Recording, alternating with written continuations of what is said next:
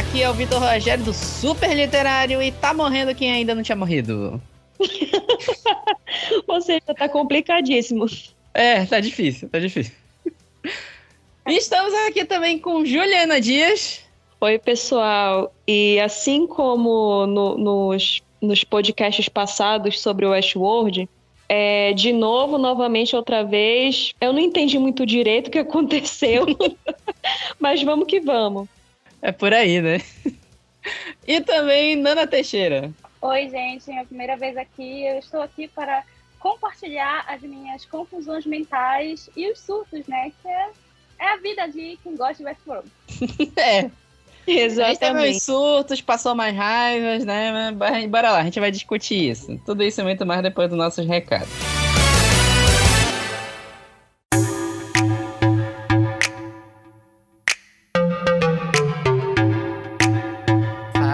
Pessoal, vamos para os nossos recados de hoje. Sempre lembrando para vocês seguirem a gente em todas as redes sociais: Instagram, Twitter, Facebook, Kawaii, TikTok. É tudo arroba superliterário. Pesquisa lá que vocês acham a gente com conteúdos variados em cada rede social. Sempre fica aquele aviso, né? É meio difícil uma pessoa alimentar cinco redes sociais ao mesmo tempo, então de vez em quando a gente fica sem alimentar uma, mas a gente tá nas outras. Então o ideal é seguir todas as que vocês consumirem. Se vocês seguirem, usarem Twitter, vai no Twitter, TikTok vai no TikTok, por aí vai, que em algum lugar vocês acham a gente lá. Lembrando que o nosso último episódio foi a entrevista com a Alê Santos e lembrando que o livro dele está na Amazon vendo O Último Ancestral, um livro que vale super a pena, que a gente vai resenhar em breve, então mais um motivo para você acompanhar nossas redes sociais para saber mais. E essa semana a gente não teve nenhum comentário em especial, mas sempre lembrando para vocês que a gente responde e passa adiante todos os recados que vocês mandam pra gente em qualquer rede social e que você também pode mandar pra gente reviews, críticas, sugestões, elogios e qualquer outra coisa que vocês achem necessário no nosso e-mail revistasuperliterário@gmail.com. Se você também está trabalhando com algum projeto que envolva literatura, livros, publicação, crowdfunding, qualquer coisa do gênero, manda pra gente que a gente divulga também no Lit News. E é isso, fiquem aí com a nossa raiva da temporada 4 de Westworld. E um pouquinho de alegria com algumas coisas a gente gostou. Até mais e até a próxima.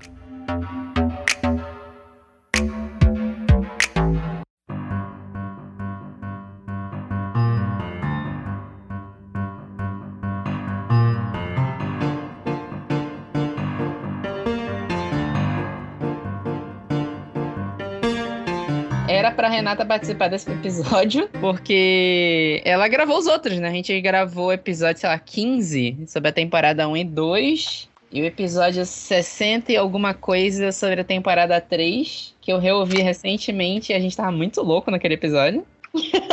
eu não tive tempo de, de reouvir esse, esse episódio, mas eu lembro de uma coisa que me marcou, que aquela cena do Bernard, quando ele coloca o, o aparato lá para ele ir pro, Pro Éden, pra né? outra dimensão, sei lá. É. É, eu lembrei muito daquela música do J Quest, que era E se quiser saber para onde eu vou, para onde tenha sol, é para lá que eu vou. É. E eu lembro que eu falei isso no episódio. Foi mais ou menos isso que ele fez mesmo, né? Uhum. Não, desse episódio eu lembro da minha teoria. Infelizmente não se confirmou que era da Rave. Que o.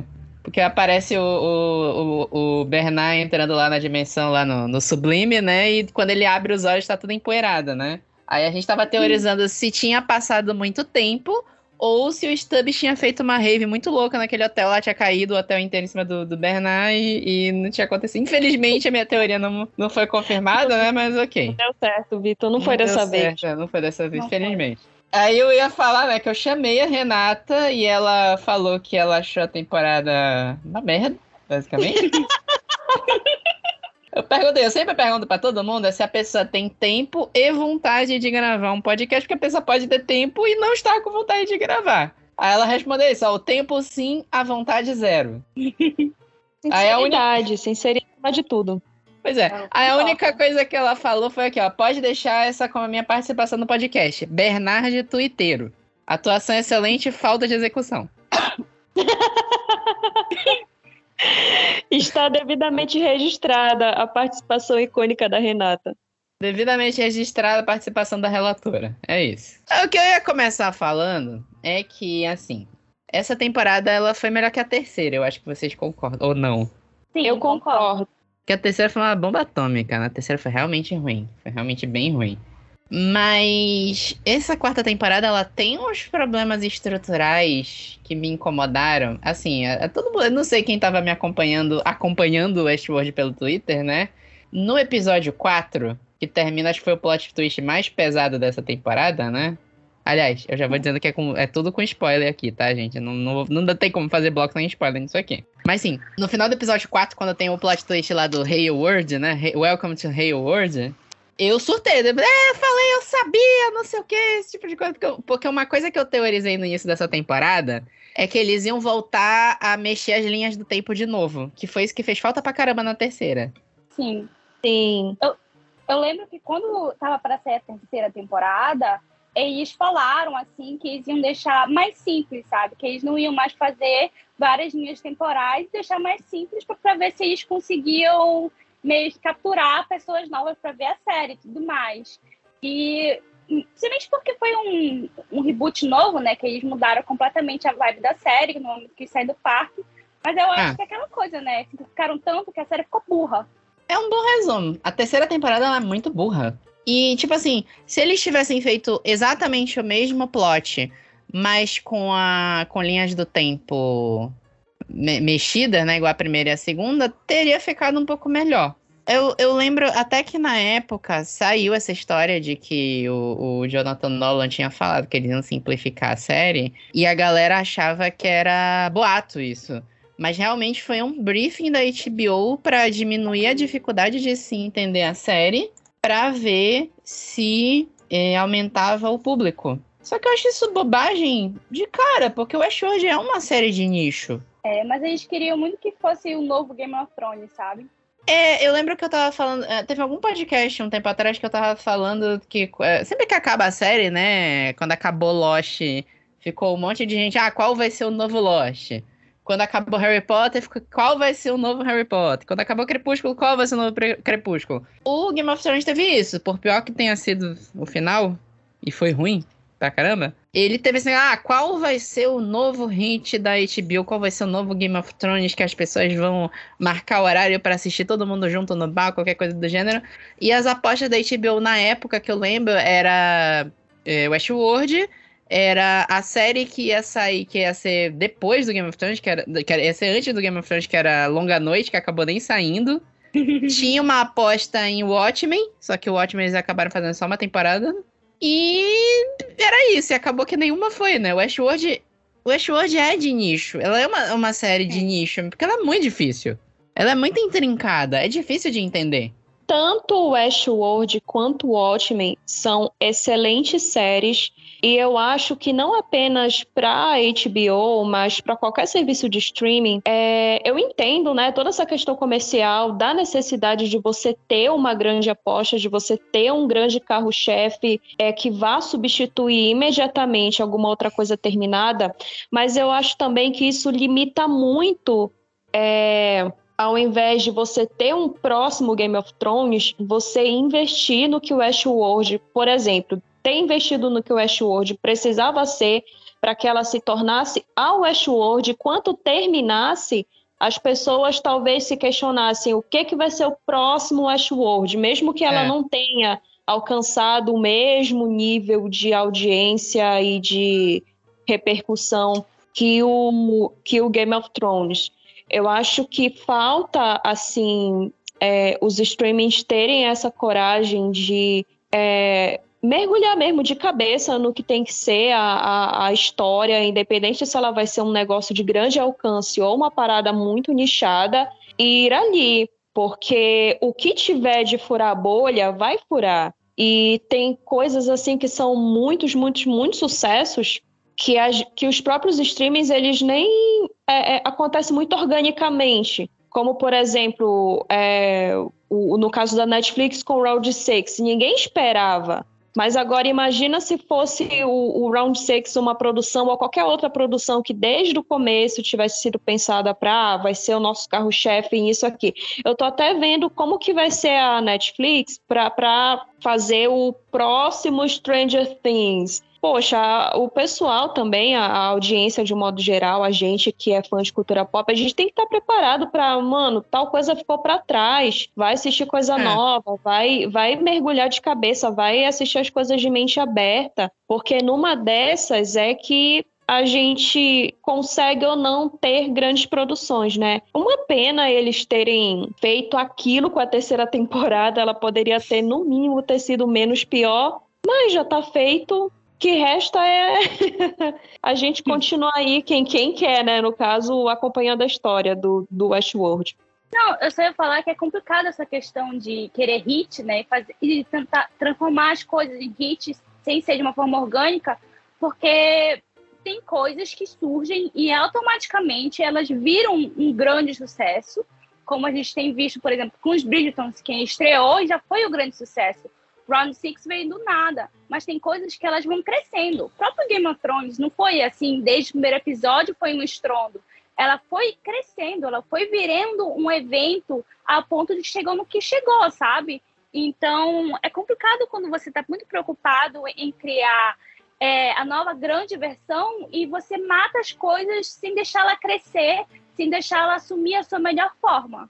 É, tem um, uma questão de comparar a HBO ou Disney Plus com a Netflix, que foi um negócio que eu até discuti quando a gente falou sobre guerra de streaming, né? A Netflix, ela tem um negócio muito específico que a galera que, que assina Netflix não gosta de, ah, eu gosto de romance de época, ou de dorama, ou de Round Six ou de qualquer outra coisa.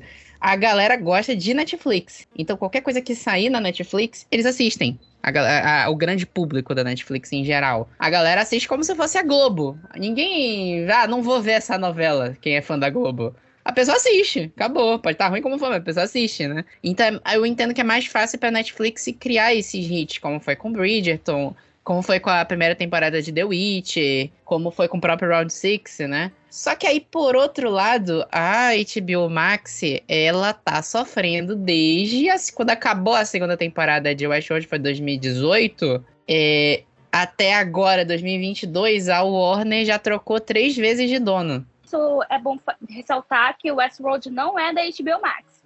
Ela é do canal da HBO. Então, acaba sendo uma equipe completamente de produção. Tanto que a gente está vendo que ainda tem a possibilidade de Westworld ser renovada, vendo em consideração ao clima que está na HBO Max de corte geral. É. Não, mas a, a, HBO ela tá dentro do pacote da Time Warner, que a Time Warner trocou de dono durante desde a pandemia 2020 para frente, trocou de dono três vezes, que é o que a gente tá vendo em tudo que é produção que envolve HBO Warner. Vamos ver agora o que, que vai acontecer com House of Dragon. Se vai dar alguma treta, eu espero que não, né? Mas trocar de dono é complicado, né? E aí é. teve, acabou tendo esse direcionamento para se simplificar a terceira temporada. E eu incluo um extra que é, para mim, o grande problema de, da, do roteiro de Westworld, que é a Dolores.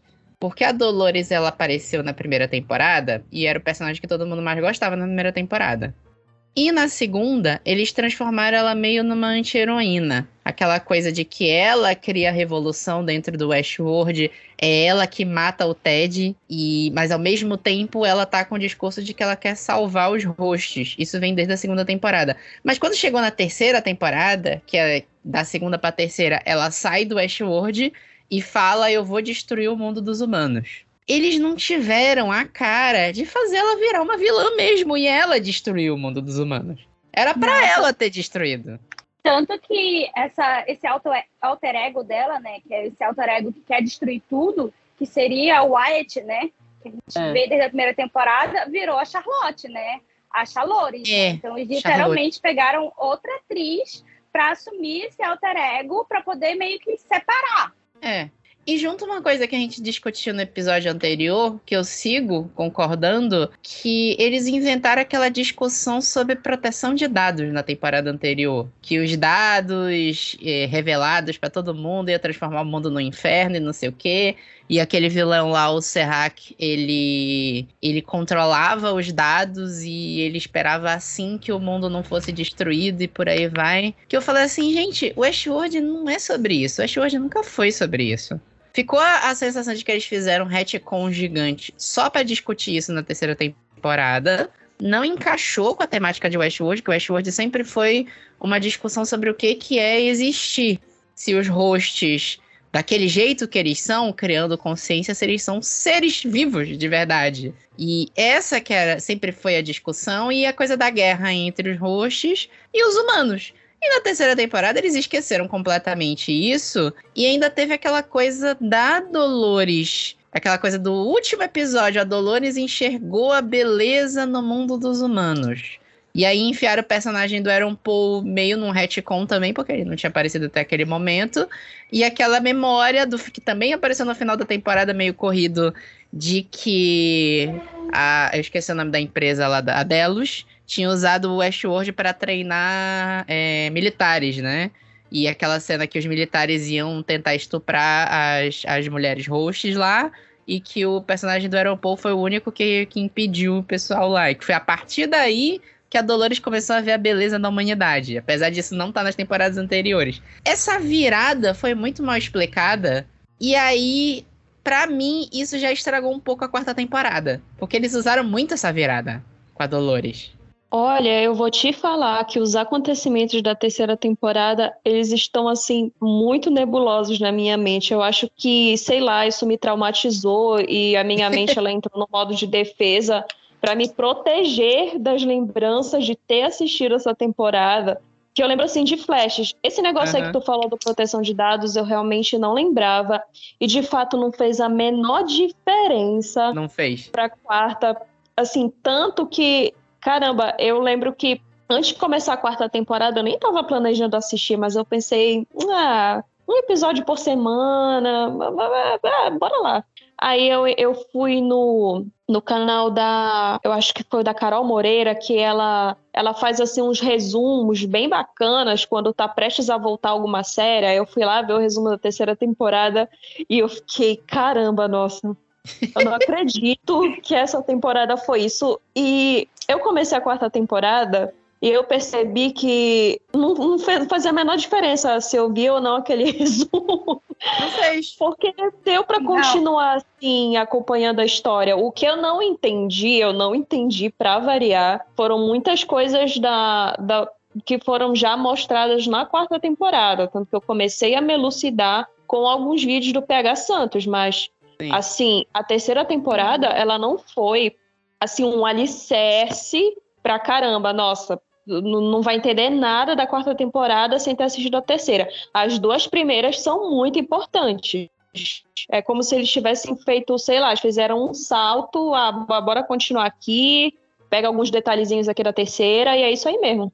Eles literalmente fizeram isso, né? Teve um salto de sete anos, né? No início, é. meio que tipo assim, sabe a terceira temporada? Bora fingir que não aconteceu. E foi assim um acordo entre duas partes, que foi dos escritores e a gente, de fingir que não aconteceu. E é isso. Mas a quarta... também não lembro nada. Não a faz quarta sentido. Tem... Não, eu ia falar que a quarta temporada de Westworld é, é tipo o episódio 9 de Star Wars. Ignora completamente o 8 e leva a história é. pra frente do 7. A quarta Falou... temporada. É exatamente isso, é o episódio 9. É, tanto que ele reescreve o, a quarta temporada e segue adiante. Fez exatamente 9. Reescreveu o 8 para fingir que não aconteceu e segue adiante. Pro é. bem e pro mal, né?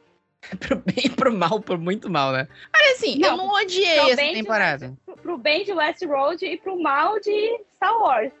Ah, é, sim, sim. Você venceu. Bem-vindo ao meu mundo.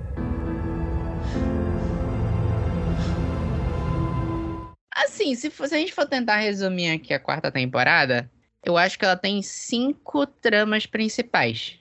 A primeira é o. Eu, eu sempre esqueço o nome do personagem da Iron o Caleb. O Caleb. Caleb. A, trama, a primeira trama que a gente é apresentado. Aliás, nem é a primeira. A primeira é a Christine, que é a mesma, que é a Evan Rachel Wood, né? Que em teoria Uhum. É a Dolores. E é aí ela tá Dolores, naquela. É a Dolores de cabelo acaju. Pois é, né? E ela tá meio que naquele mundo lá, a gente não sabe o que, que aconteceu, porque em teoria a terceira temporada terminou com a Dolores morrendo definitivamente. É, na verdade, eles não explicaram isso direito, né? Porque no final da terceira temporada, eu tô lembrando agora, eles não só destruíram o corpo dela, em teoria, eles tinham apagado completamente a mente dela. Tinha deletado. Mas, gente, Eles não- ninguém acredita que a Dolores ia ficar morta. Não tem como. Não tem série sem a Dolores. É, mas eles podiam ter explicado como é que ela voltou, né? Porque mas- só explicaram no final que a Charlotte tinha a esfera da mente dela. E só. Não, não é como se fosse. Não é aquela Dolores. Aquela Dolores morreu. É como se o código base da Dolores não existisse dentro da Charlotte, entendeu? E ela tirou isso e Uhum. copiou para outra pérola. Porque Ela aquela pegou- pérola da Dolores original morreu. Pra mim é isso. É como se fosse o código base. Uma parte da Dolores está dentro da Charlotte porque ela é uma cópia da Charlotte. Uma cópia da Dolores, sabe? Como, É. sabe? como se fosse um downgrade. E ela meio que tem aquele código dentro dela mesma que ela deixou rodando ali. E esse código foi crescendo sozinho e virou, e virou de novo a Dolores. É porque ainda faltou lembrar de duas coisas pra entender essa temporada também. Na segunda temporada, a Dolores visita aquela biblioteca que tem as mentes copiadas de todas as pessoas que já visitaram o Westworld. Então, ela dentro da mente dela, do até um dado momento, ela tem o histórico de todas essas mentes salvos. E a outra coisa é que na terceira temporada se revela que a Dolores, pra fazer aquelas cópias das pessoas, ela fez uma cópia da Charlotte Hale, ela misturou a mente dela com o conhecimento que ela tinha da cabeça da Charlotte Hale. Porque a gente sabia, e até voltou isso nessa temporada também, que é aquela coisa. É, foi essa na pós-crédito da segunda temporada, que eles não tinham conseguido ainda colocar a mente de um humano real na, num corpo de um host, porque o corpo rejeita a mente. E aí usaram isso nessa temporada de novo com o Caleb, né?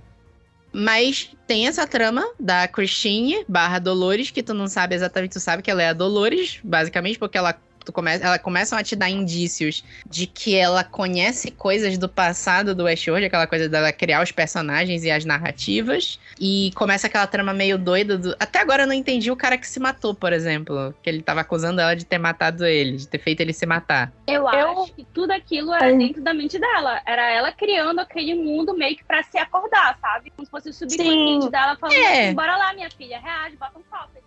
No, no começo da temporada, isso foram coisas que foi me confundindo. É, a presença desse cara, porque como ele falava muito da torre, da torre, é, eu não percebi que não era o mesmo mundo, que não era o mesmo espaço, digamos assim, é, é, do, do que era ali o que a Christine estava vivendo e do que era o que a Charlotte estava vivendo. Mas no último episódio, como foi que a Nana a, a Nana falou, é, a própria Dolores vai explicando todos os artifícios que ela foi usando para acordar, justificando inclusive o próprio aparecimento do Ted. Então, a partir do É. momento em que eu entendi isso, ah, tudo isso era ela mesma é, é, é, tentando acordar ela mesma. Então, isso justificou para mim tudo o que, abre aspas, de estranho foi acontecendo com a Dolores, inclusive a presença da, com a Christine, inclusive a presença daquele cara lá do, do primeiro episódio.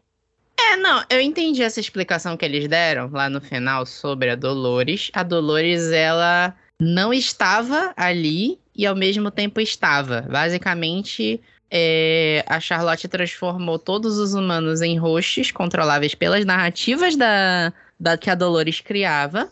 E ao mesmo tempo, a mente da Dolores era o que animava aquela cidade. Era o que estava é, no cerne da, da existência daquela cidade. E ao mesmo tempo, a Dolores foi criando vários avatares para tentarem despertar ela mesma, mas os avatares também são ela. Tá Só que ela, né? ela ia enxergando de outras formas, como a própria amiga dela que morava lá. Eu até É. pensei que essa personagem, de repente, ia ter algum destaque, porque afinal de contas é a Ariana DeBose. DeBose, É, eu né? não sei pronunciar o nome dela direito. Eu fiquei, gente, a Ariana na série, não sabia, mas no final das contas é, meio que foi só ali uma, uma participação. né? E o próprio e o próprio Terry voltando, que caramba, não tô entendendo mais nada. Não apenas voltando, mas é, eles dois reproduzindo cenas da primeira temporada, como quando, quando a, no caso a Christine viu ele pela primeira vez, que ela deixou cair o batom, e ele pegou muito parecido com quando a Dolores deixava cair a latinha e ele pegava. Esses paralelos eles foram muito interessantes e eu acho que eles se justificaram muito bem quando explica que era a própria Dolores que estava tentando acordar a Christine de, de toda aquela situação. E também tem toda a questão temática, eles falam várias vezes durante a temporada sobre como as pessoas precisam assim de uma motivação, aquele centro, né? Quase como se fosse um cornerstone, né? Aquele centro duro. E muitas coisas da Dolores inicial era essa questão do romance de que nunca dava certo com Terry, né? Era é. essa é. uma motivação dela. Então faz sentido o Terry aparecer para acordar ela para lembrar, não, olha, você está desejando algo e eu posso ser algo além. Nunca vai dar certo, porque é o Terry, né? Mas é. é faz parte da como se fosse parte do código inicial da Dolores. Eu acho que parte de mim achava que era um reboot, sabe? Tá reiniciando a Dolores e tá indo até até um teste de fidelidade até. Toda vez que alguém estava sentado com alguém nessa temporada, eu achava que era um teste de fidelidade. Até aquela cena que ela foi falar com a Charlotte e elas estavam sentadas, eu pensei, meu Deus, teste de fidelidade. Eu estava paranoica. Isso aí que a Nana falou sobre buscar um algo a mais, é, isso se conecta pelo fato de ser a Christine, de ser a Dolores, de desde o primeiro episódio, ela fica com esse esse presságio, essa sensação, isso foi uma coisa que, que eu é, revi no, no canal do PH Santos, de que algo ali não, não tá certo e de que ela tá em busca de alguma coisa. E se a gente, e da feita que a gente entendeu na reta final da temporada, que ela é que controla a narrativa das pessoas e que mantém ali a energia daquela torre do Charlotte do Charlotte Hale, o fato dela ter esse vazio, dela ter essa essa, é, é, esse anseio, essa busca por algo que nem mesmo ela sabe o que é, isso se reflete na nos anfitriões, quando a Charlotte diz, ah, porque eles estão sendo contaminados pelo, pelos humanos. É, eu tô assim, no, no, aqui na, no podcast na conversa e no que a Nana pontuou, tô finalmente entendendo como até nisso a, a, a, a Cristina, a Dolores, ela reflete nas coisas que vão acontecendo no Charlotte Hale. De por que, que os, os anfitriões acabam se matando, os humanos acabam se matando, o, e tem toda a questão da, dos, dos desgarrados. É, eu acho que isso faz parecer com que as coisas estão ainda mais conectadas do que a gente é, percebe, assim, pelo menos enquanto está assistindo a temporada. É, isso podia ser até uma coisa da Dolores despertando os, os anfitriões que estão lá das roxas, né? Não sei, não sei. Essa parte ficou meio confusa para mim. Mas é, eu até falei isso, que eu, eu fiquei meio confuso quando apareceu o Ted, porque eu tinha entendido que a Christine e aquela outra mulher eram, tipo, namoradas, sabe? Logo, logo de cara. Ah, não, na verdade, assim, eu entendi que elas, é, como é a, aquela expressão, roommates, era isso que eu tava roommates, pensando. É. Pensei, é, pensei que elas eram, assim, só roommates e tal. E justamente por ser a, a, a atriz ser a Ariana DeBose, eu fiquei pensando, sei lá, que ela ia ter algum destaque ou que ela era um, um, corpo, assim, um outro corpo de algum outro personagem que a gente já conhecia, mas no fim das contas era só ali um artifício da própria Dolores para ajudar a se despertar. É, gente, teoria é isso. Né? Eu vejo Westworld 100% paranoica, né? Então, pra é. mim, ela era uma espiã, tava trabalhando pra Hale, então nunca confiei, sabe? Aí depois, quando ela começou a falar das moscas, eu pensei, nossa, será que ela que é a filha do Caleb? Que esquisito.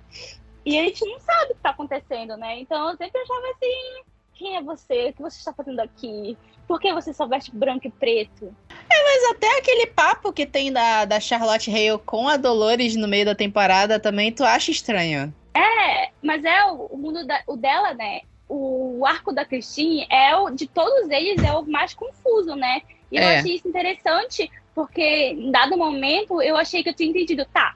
Ela tá nesse futuro em que trocou, né? Trocou a ordem, né? Os os hosts controlam tudo, os humanos estão dentro das narrativas. Beleza, ela escreve as narrativas, ela provavelmente é um host, ela não sabe, a Hale controla ela, tá deixando ela lá, beleza. Só que, dado momento, você percebe assim, não, não é nada disso. Surtou ainda mais. E é justamente aquela que pergunta, né? Que é desde a primeira temporada. Você já questionou a natureza da sua realidade. E eu achei bem interessante justamente isso. E é aquela coisa, eu amo Evan Rachel Wood, sou cadelinha dessa mulher, não dá, é, não tem não tem Westworld sem ela, e eu gostei muito porque realmente voltou para a raiz da primeira temporada, desse processo dela estar tá acordando, dela estar tá questionando a realidade, né? E eu achei bem interessante o plot dela. Eu comecei a desconfiar, desconfiar, veja bem, teorizar aí já já estava demais para minha cabeça, não conseguia chegar na, nesse nível. Mas eu comecei a desconfiar que as coisas do, do, do mundo ali da Christine e do Hayward estavam assim separados de, de certa forma, porque se a, se a Charlotte controlava tudo, não era possível que ela não soubesse da aparição do Ted, se fosse realmente o Ted, ou que a Dolo, ou que a Christine teria falado com o Ted. Então, aquela conversa dela com a Christine, de ah, você não falou com alguém recentemente, não sei o quê, aquilo foi mais assim para confundir para fazer a gente pensar que elas estavam no mesmo que era no mesmo mundo físico, digamos é. assim, é. ao invés daquela separação que foi mais revelada lá pro, pro, pro final da temporada. É, mas também era, era Charlotte Hale tentando achar respostas porque os rostos estavam se matando. É, ah, é tipo sim, assim, sim, será é, que aconteceu alguma coisa com a Christine que, tá, que é isso que tá fazendo os, os rostos se matarem? É meio isso aquela conversa, né? Não sei. Eu, não sei. Eu achei bem não, é, é, questão. É isso daí mesmo. É, mas tem razão, Vitor. Eu realmente não tinha pensado nisso. E eu tava refletindo sobre essa questão dos roxos se matarem, né? E eu acho que tem muito a ver com essa questão da falta de propósito, né? Que é como se o, a narrativa, né, que eles estivessem escrevendo para os humanos é uma coisa, mas faltou a narrativa para os próprios hosts acordarem, né? Faltou a necessidade de que faltou neles, né, esse cornerstone, a, a, uma coisa que motivasse eles a querer ir além do lado físico, né? Por isso que eles estavam se matando, porque é aquela coisa do, do existencialismo, né, maior quando você descobre que a sua existência não serve para nada, né? E a gente viu muito isso na, na, no que aconteceu com o Homem de Preto, né, do William, que ele primeiro ele era só a cadelinha lá da Charlotte, né, até um certo momento que ele começa a, a interagir lá com o William, né? E eu dei um grito tão grande naquela cena que o cara chama ele de Abarata, porque eu chamo esse homem há tantos anos de Abarata. E eles falando de Abarata, eu falo assim, meu Deus, eu só chamo ele de Abarata desde o final da primeira temporada. Porque até hoje eu não entendo como esse homem tá vivo. Gente, aquele velho catético. Ele passou 30 anos indo pro parque bater em gente. Como é que um homem desse tá vivo, cara? Olha a cara dele, tá derretido. É, e, se, e se for pensar também, ele já era velho na terceira temporada e passaram mais sete anos. Sim, cara. Não tem como. Não, cara, enfiaram uma roupa de Venom nele. Não faz sentido nada, nada. Mas enfim, o Ed, roteiro, né? É o Ed Harris, ele é um ótimo ator, ele faz muito bem. Eu odeio tanto aquele homem. E você tem que saber, pelo fato de que, pelo meu ódio profundo pelo personagem, é porque o ator é bom, né? É. E, nossa, é, isso é verdade. Que, eu não acredito que chamaram Índia barata, cara. Eu chamo esse homem barata todo tempo. Eu fiquei assim, eu fiquei chocada. Foi assim o um momento que eu fiquei chocada, sabe? Explodiu a tua cabeça, né, Nana? E explodiu, porque chamaram o homem de barata, mataram o William. Aí o que aconteceu? O homem de preto voltou. Aí eu falei assim, não é possível. não é possível, cara.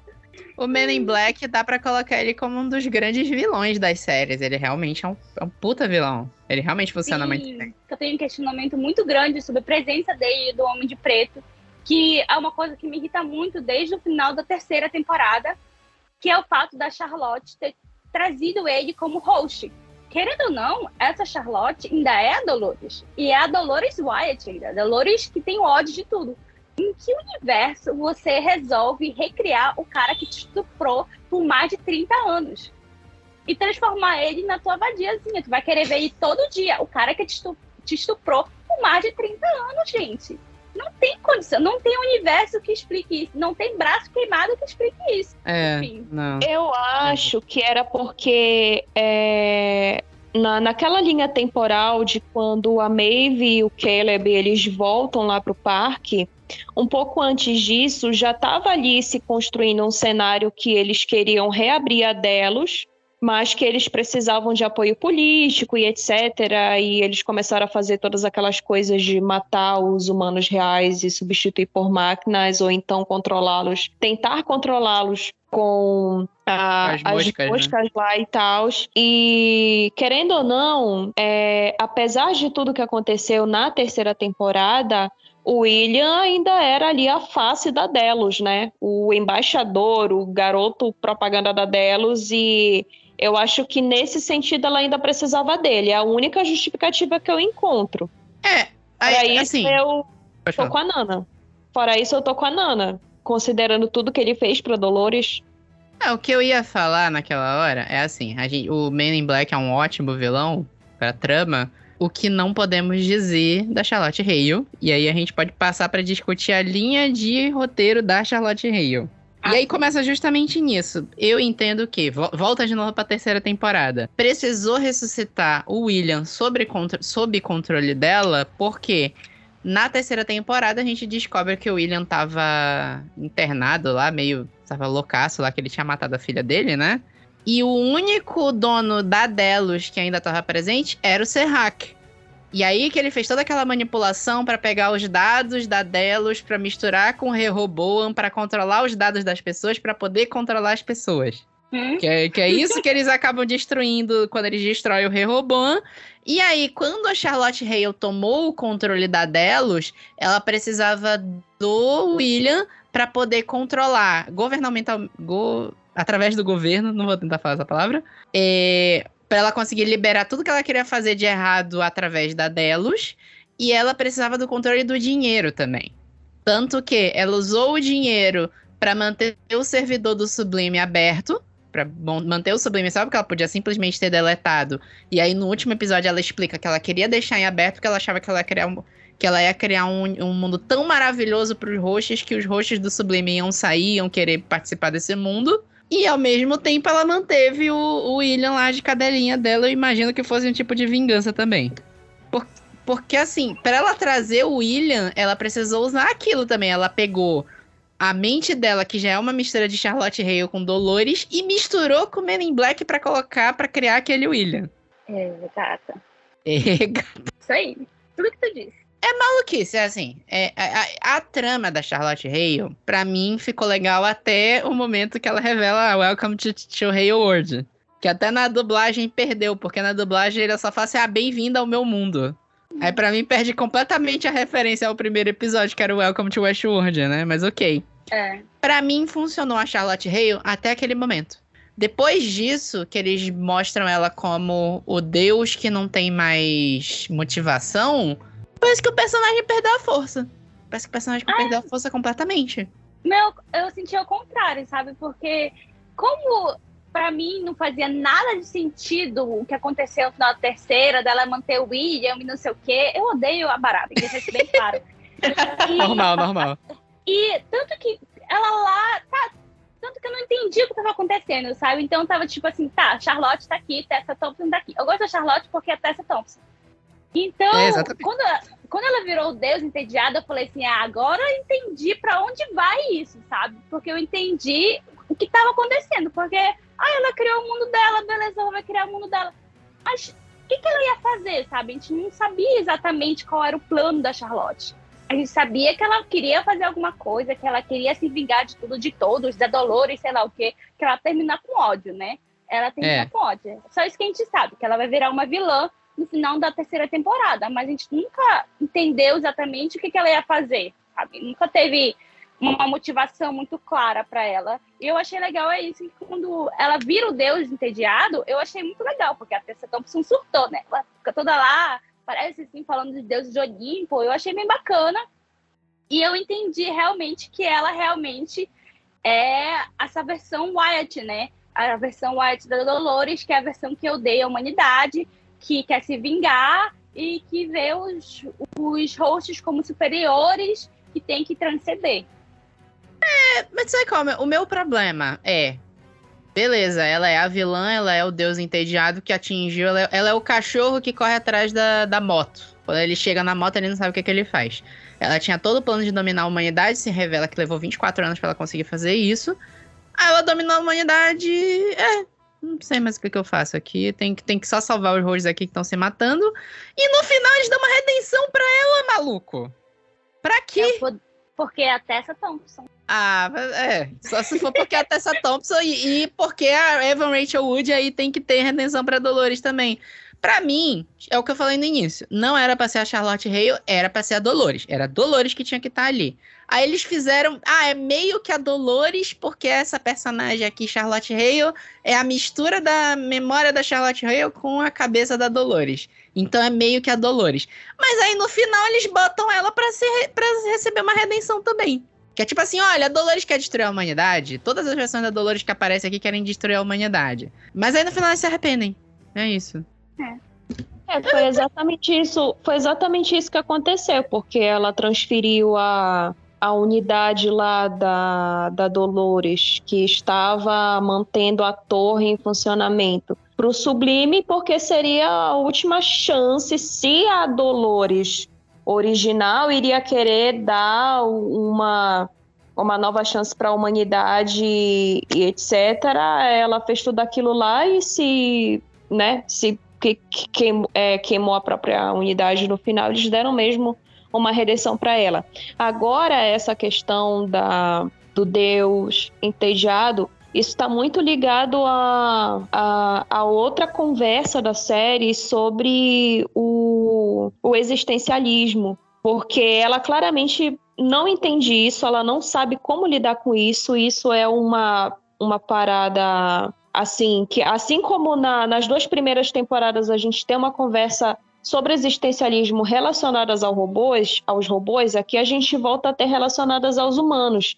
E isso ficou muito forte na narrativa do Caleb, a partir do momento em que a gente descobre que ele é um robô. Eu, eu, eu, eu gostei muito da carga emocional da, desse personagem nessa temporada. Eu acho que o Aaron Paul entregou demais e ficou muito ficou muito forte para mim é a cena em que ele finalmente consegue falar com a filha dele através de rádio.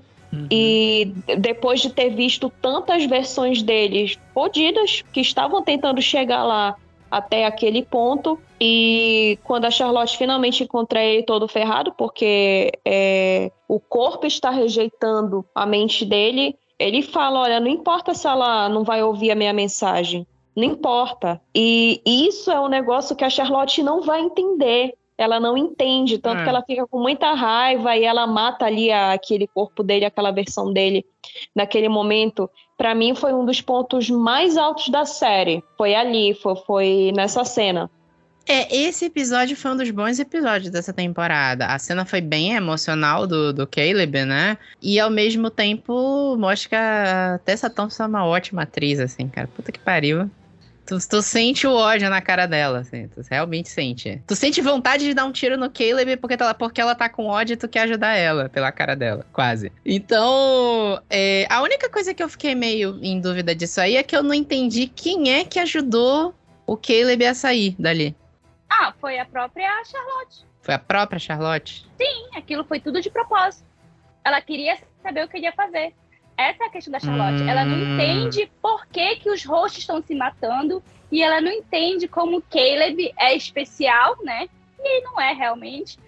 Mas ela não entende por que, que ele continua fazendo. Ela quer ver o que ele vai fazer. Ela é, é aquela coisa do Deus, né? O gatinho uhum. brincando com um bichinho para saber o que vai fazer, mas ela não consegue compreender o que leva ele a fazer as coisas, porque ela ainda não entendeu essa questão de que precisa haver um propósito.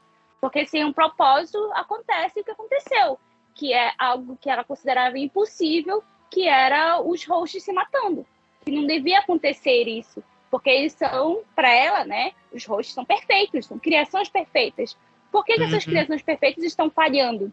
E é isso que ela não entendia no Caleb e nos humanos e na que é nos outliers, que era isso, que é justamente uma existia uma motivação que fazia eles não serem presos dentro da narrativa.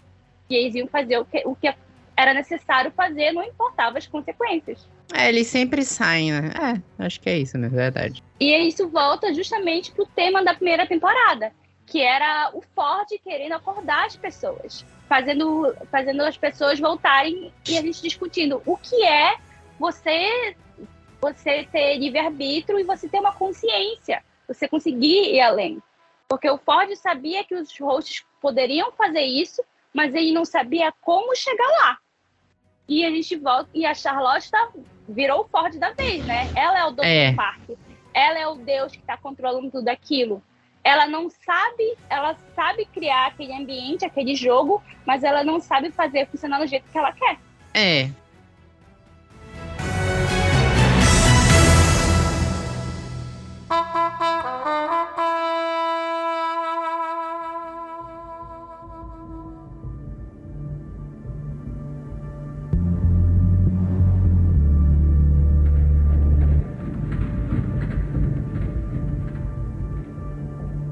Bora falar agora da trama do Caleb, então. Caleb e.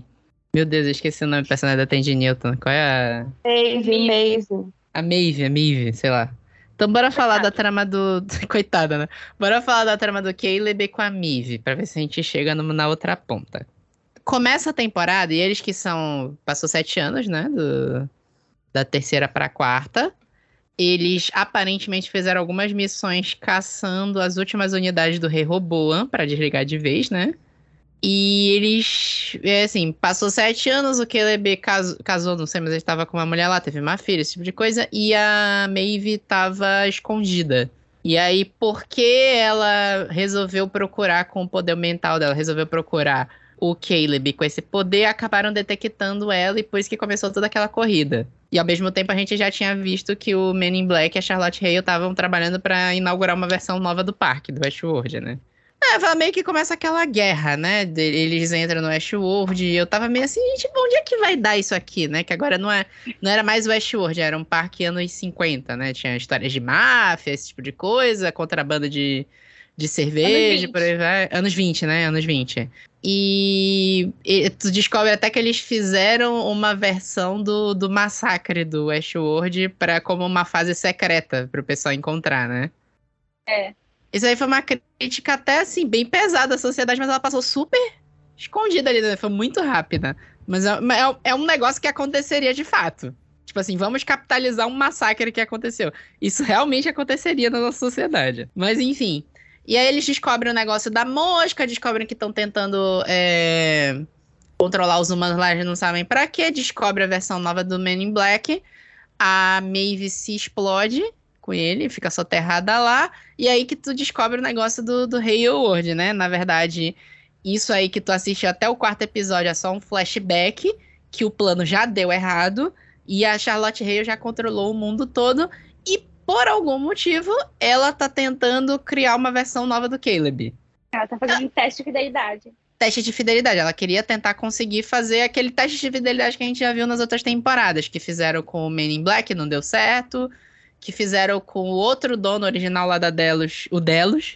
E. Assim, o que eu entendi é que ela tá tentando criar a versão nova, uma versão atualizada do Caleb, para tentar descobrir isso. Ou não? Tinha algum outro motivo para ela criar uma versão do Caleb? Não, eu acho que ela estava entediada ela queria entender ele. É porque, assim, o que que tá na minha cabeça do Caleb? Ele, ele chega na terceira temporada, tem aquele retcon que eu falei que ele, que ele apareceu no passado lá da, da Dolores e salvou ela dos militares. E a Dolores fala na terceira temporada mais de uma vez que ele vai ser o homem que vai salvar o mundo. E aí eu não fiquei assim. Disso. Não lembro disso. Sim, não é. Ele, ele é destinado a salvar o mundo e não sei o que e tal, e por aí vai. E a Maeve meio que leva isso adiante no final da terceira temporada, que a Dolores, em teoria, morreu. E aí, não, esse aqui é o salvador do mundo, vou ajudar ele, por aí vai. Tem todo esse, esse papo de escolhido, né, Chosen One.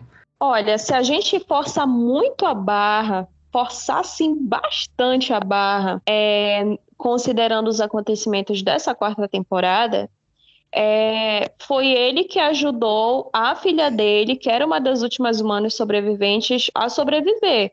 Porém, isso também não faz muito sentido, porque, a meu ver, a série deixou muito claro que a humanidade foi extinta, que ela se encaminhou para a extinção, que não ia ter ali um, um, um, uma, uma evolução, um repovoamento, ou o que quer que seja, uma redominação por parte dos poucos humanos que sobreviveram. Agora, fora ali a, toda a importância que o, o, o Caleb teve na terceira temporada, é, que é para mim ainda não se justifica o fato da Dolores ter escolhido ele só porque naquela vez ele Claro que o que ele fez foi importante. Ele pediu os outros caras lá de, de fazerem algo terrível, que seria estuprar as anfitriãs. Mas, assim, aquele momento justifica a Dolores ter tomado ele como o, o Chosen One da, de todo o rolê. E nessa quarta temporada, fora o, os testes de fidelidade, tudo o que a Charlotte queria ver do, do que, que ele era capaz de fazer é, se ele conseguisse fugir dali, etc.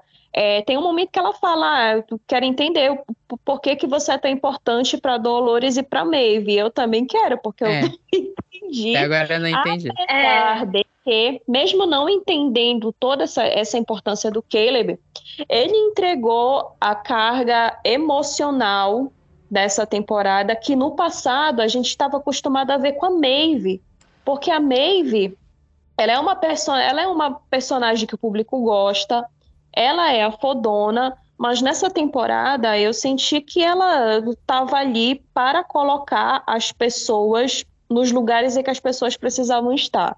Se não fosse por ela, o Caleb jamais teria chegado no parque é, e, e, e a, o roteiro da história fosse se encaminhar para toda aquela plot twist da gente entender que ele tinha morrido ali e que é, ele tinha se tornado um robô e etc. E até mesmo quando o Bernard fala que ah, a Maeve é uma arma, tal, não sei o quê, sendo que no fim das contas quem resolveu o rolê todo foi o próprio Bernard com o vídeo que ele deixou para Charlotte e aí a Maeve ela tá ali mais como uma figura da, da, da, parte da ação, da parte que vai dar tiro, da parte que vai bater, da parte que vai mexer ali com o sistema, porque ela ainda tem um certo poder. No máximo, é, eles arranharam ali resgatar a carga emotiva dela relacionada à filha quando ela se conecta com o Caleb, porque ele já tem uma filha, e quando ela fala com Bernard, olha, quando isso tudo terminar, me joga lá no Sublime, quero reencontrar minha filha e etc. Mas fora isso, é, eu senti que eles transferiram toda aquela carga emocional que a gente era acostumado a ter com a Maeve pro, pro Caleb. Só que é. ele não teria toda aquela estrutura, toda aquela coisa de ser o fodão, de resolver as coisas que a Maeve tem. Então eles ficaram trabalhando juntos ali naquele primeiro momento. Foi dessa forma assim que, que eu enxerguei. Gostei muito do, de tudo que foi abordado do personagem do, Aaron Paul. Eu repito que ele teve assim uma atuação esplêndida. É, é, foram assim, acho que das cenas dele, principalmente aquela que eu já citei, que é quando ele consegue transmitir uma mensagem para Frank, foram um dos momentos que mais me arrepiaram na, na série toda mas continua não fazendo muito sentido. Por que ele? Na verdade, se tu não for tão purista, tu entende até que a cena lá dele ter impedido os militares de estuprarem as roxas foi o que fez a Dolores ver a beleza da humanidade e mudar o que ela queria fazer com a humanidade. Porque não teve outra coisa. Foi ali que ela enxergou beleza da humanidade, que tanto se repetiu essa temporada também. Gente, eu acho que a gente tem que ter. A gente tem que procurar sentido na terceira temporada. Não tem. mas, mas, aí tu entende que é o cerne do personagem falarem ele é vai ser o salvador da humanidade. Ele fala, olha, não, não deu tem. muito certo, né? Eu acho não que ele não conseguiu salvar. Eu acho que a gente está procurando pelo em ovo. Não dá, não dá para ter sentido algo que não tem sentido. Porque o que é. eles, eles só deram. Até hoje eu não entendo ele. Eu achei que eles botaram uma carga emocional muito boa nele mas ao mesmo tempo só transferiram o plot da Mive para ele, que é o plot da filha. É. Até o flashback dele andando no, com a filha lá naquele lugar que a menina a tirar era muito igual a Mive, a coloração e tudo mais. Então foi realmente essa coisa cíclica, né? De, essa temporada ela teve, ela teve uma coisa muito cíclica, né? De estar revendo coisas que já aconteceram na esperança de que o que saia seja algo melhor, né? O futuro seja melhor meio que eu senti que foi essa narrativa dessa temporada. Mas ele ainda, para mim, Não foi tanto quanto a terceira temporada, né? Mas eu ainda achei ele muito, muito avulso, sabe? Na narrativa dele não serviu para nada, porque, querendo ou não, ele servia para ser a motivação para a filha dele, né? E a filha é. dele sendo importante para para resistência, né? É tipo assim, não, é assim que eu acho que ela era importante justamente porque ela estava protegendo né, a galera que estava se libertando, né? E essa questão dele ser outlier, né, que ele ser fora da narrativa, né, que é justamente que vem, que era o que ele era especial, que é algo que ele não consegue ser preso, né, dentro da narrativa, e, a, e ele transforma a filha dele também em outlier, e tem essa questão de que Emiv ensina para ele, você precisa ter algo para viver, né, que acaba sendo o que ele acaba dando para a filha dele. Ele vive pela filha dele e a filha dele vive por ele. E eu acho que o Bernard nisso, eu acho que é isso que ele está meio que de olho nela, né? É quase como se fosse um experimento, talvez, para Bernard ficar de olho nela. Mas ao mesmo tempo, não leva a nada, porque ele fala, o Bernard mesmo fala que a humanidade não vai sobreviver. Então, o que aconteceu com a Frank? Ela foi lá atrás do Caleb, o Caleb pegou ela e ficou dando em círculos pela cidade e levou ela para um barco. E foi isso. foi o Uber mais longo da história. É. A não ser que eles façam igual Star Wars, que o cargo de salvador do mundo é temporário, né? Que o Luke salvou, e depois precisou chegar a Rey pra salvar, né? Vai ver que o Caleb é o salvador do mundo até ali, e depois vai ser a filha dele. Ou então ele é o salvador do mundo porque ele que gerou a filha dele, que é a salvadora do mundo. Olha aí, olha essa teoria aí. Olha aí. Olha só, olha só. Olha só. Sarah Connor agora. Olha aí, descobri. Descobri, deve ser. Você venceu. Bem-vindo ao meu mundo.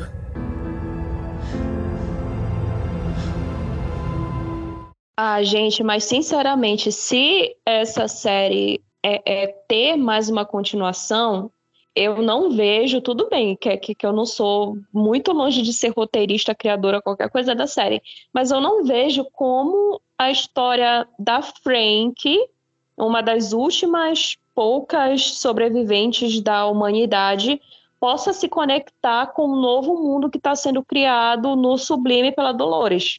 As duas coisas, assim, para mim não encaixam. A gente teria que entrar novamente no, no numa narrativa da, dos robôs vindo para o mundo real, eu acho que a partir daí as coisas vão continuar separadas e para mim a humanidade no plano real foi foi de, de destruída foi, foi com Deus, né? Com o passar do tempo foi com Deus. Ou então a gente foi com Deus mesmo. Ou então a gente descobre que na verdade tudo isso é um parque, é o End of World World e não, não um parque, é uma simulação. É uma simulação, né? Uma simulação assim, controlada pelo Mephisto. É, pelo Mephisto, pronto. é isso. A gente descobre que o Westworld faz, faz parte da MCU.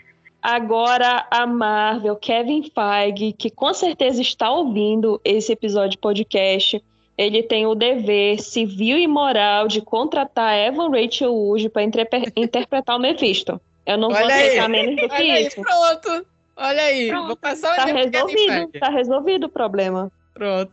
Tá, bora é, passar. Rachel Wood com a roupinha azul, cabelo comprido e a espingarda na mão em cima do cavalo. E dois chifres, pra mostrar que ela é o Mephisto. É. Dois chifres no cavalo também. Dois chifres no cavalo também pra festar. Gente do céu. ah, então, bora passar pra outra linha, que é a do Bernard. Que eu acho que essa foi a mais cagada de todas. Desculpa. estranho. É, essa foi a mais louca de todas. Porque na terceira temporada, de novo, né? Eles fazem toda aquela cagada lá pra pegar o, o, o sistema lá do Sublime pro Bernard e pro Sublime, porque ele ia procurar lá dentro uma forma de salvar o mundo também, que eles sabiam que ia ser destruído. Plus, no início da terceira. Te... No, no final da segunda temporada, na verdade, que teve todo aquele negócio de um mata o outro, e mata o outro, e mata o outro de novo. Que o Bernard matou a Dolores e depois trouxe a Dolores de volta do corpo da Charlotte Hale, que matou o Bernard. Aí foi tudo. E depois, quando ela saiu do parque, ela trouxe ele de volta e falou: Não, cada um tem um papel importante nessa história, então eu preciso trazer você de volta também. Então temos o Bernard indo pro Sublime, ele passou 20, 24 anos, não, é 24 mais 7, né? São 33. 31. 31 anos, desculpa, gente, tá tarde, eu tô com sono. 31 anos dentro do Sublime. aparentemente rodando simulações de como ele iria conseguir salvar o mundo. E ele não conseguiu salvar o mundo. Mas tudo bem. Não, ele conseguiu. Encontrou. É, é, é aquela questão, é o Doutor Estranho. Tem, É. tem quantas mil versões do mundo, e essa é a versão que talvez vai levar, vai salvar, vai sobrar alguma coisa.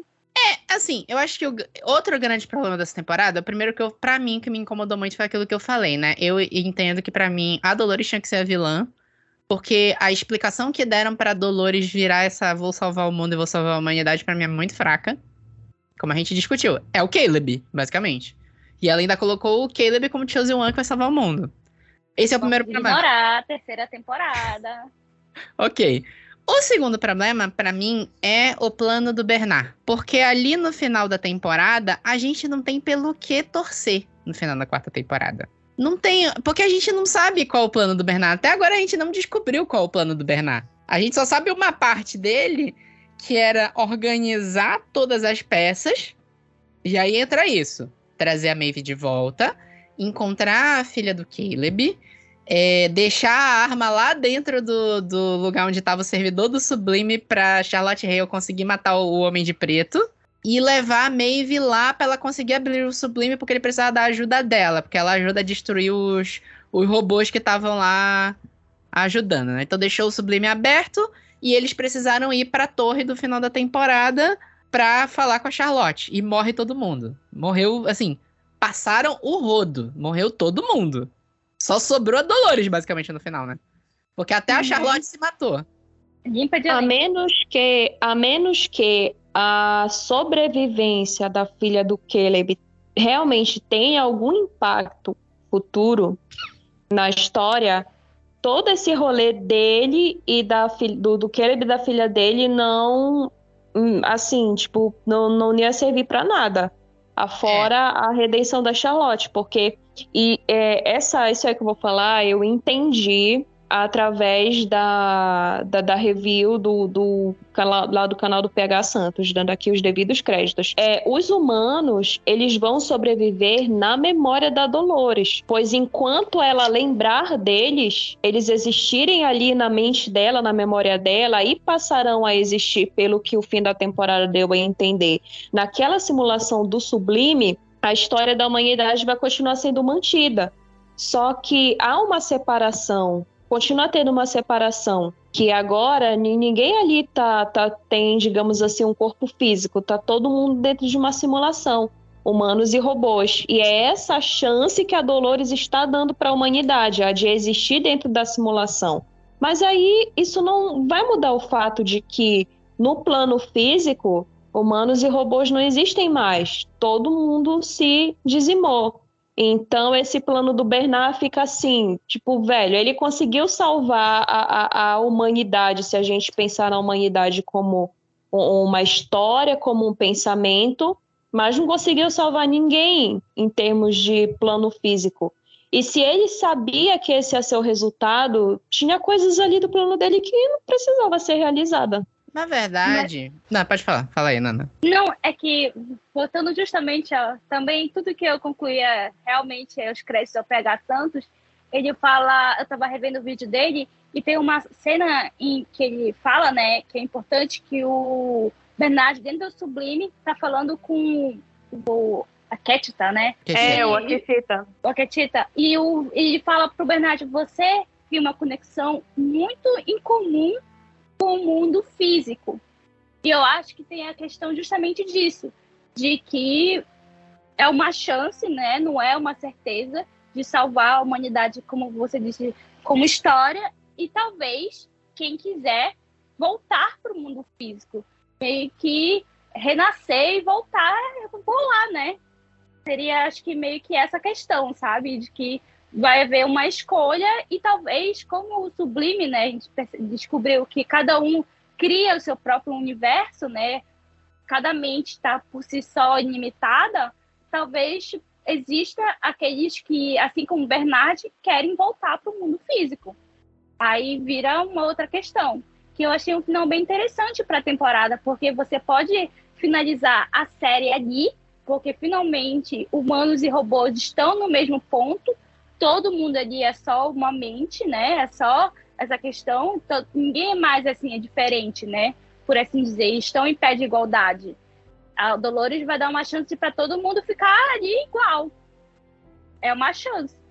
E também pode continuar para mais uma temporada para ver o que vai acontecer depois disso, né? Nessa chance que a Dolores vai criar. Ah, eu entendo que vai acabar na próxima temporada. Eu acho que o que tem de história pra contar dá mais uma temporada, que vai ser o teste da Dolores. Assim, teste de fidelidade. eu. Teste de fidelidade. Pior que vocês estão falando. A gente tá falando teste de fidelidade. Toda hora eu tô pensando na rede TV. Eu tô tentando não pensar, mas toda hora vem. Gente, é teste de Faltou, fidelidade. faltou teste de essa participação especial na série. Poxa, TBO. Como é o nome do apresentador do teste de fidelidade? É o. João Kleber? é João ele? Kleber, né? É, João Kleber. Eu Imaginei a, a, a Charlotte conversando com o Caleb e falando, não, mas eu matei não sei o que e tal. Aí entra o, o João Kleber. Para, para, para, para, Para, tudo, para, para, tudo, para, para, para, tudo. para, Depois para, dos para. comerciais. Depois dos comerciais você vai descobrir. É isso, eu fico pensando isso toda hora. Gente do céu, que surto. Você venceu. Bem-vindo ao meu mundo.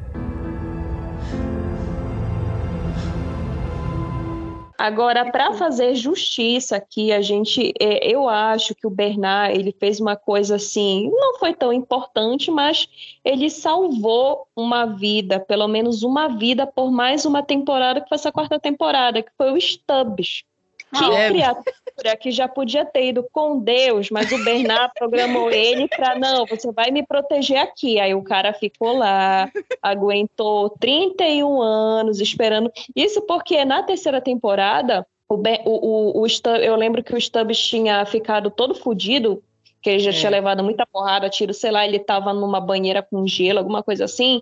No exato momento em que o, o Bernard colocou o aparelho lá e mandou o J Quest e foi para outra dimensão. Quando ele voltou, É. o Stubbs estava todo preparado lá, aseado, tomado banho com o carro e passou, obviamente, o restante da temporada escoltando o Bernard ou então ali no meio dos rolês com o restante dos humanos, ele salvou esse cara, esse irmão, eu não sei como pronunciar o sobrenome de- de- desses atores, Hemsworth. O exatamente, o irmão mais velho lá, que segundo o, o tão querido por mim episódio Galãs Feios, do Super Podcast, ele é só feio, ele não é um galão feio. É. É. Ele durou aí mais uma temporada e a morte dele foi muito ridícula. Nossa, sério, muito ridícula. Foi, foi demais. Mas muito eu, eu acho que, gente, quatro temporadas a gente poderia a gente poderia dar esse crédito ao Bernard por ter salvo esse personagem, ter permitido ao ator ter mais um- uma temporada de participação aí nessa série. Manter o emprego dele, né? É, É, olha aí, gerando mais Mas, emprego ó. que Paulo Guedes. Exatamente. é verdade. Mais uma É, temporada pagando aluguel aí, né? Eu tenho que dizer que o Stubb foi, foi o meu alívio cômico. Porque É. eu ria dele toda vez que ele aparecia. Porque é muito Eu triste, né? É muito triste ele. Ele é É. um feio, cara. Então, assim, eu tenho uma simpatia por ele, sabe? Ele é o terceiro Hemsworth. É isso, serve pra, vocês, pra você olhar pra ele e falar assim, olha, sabia que ele é irmão do Thor? E todo mundo fica chocado.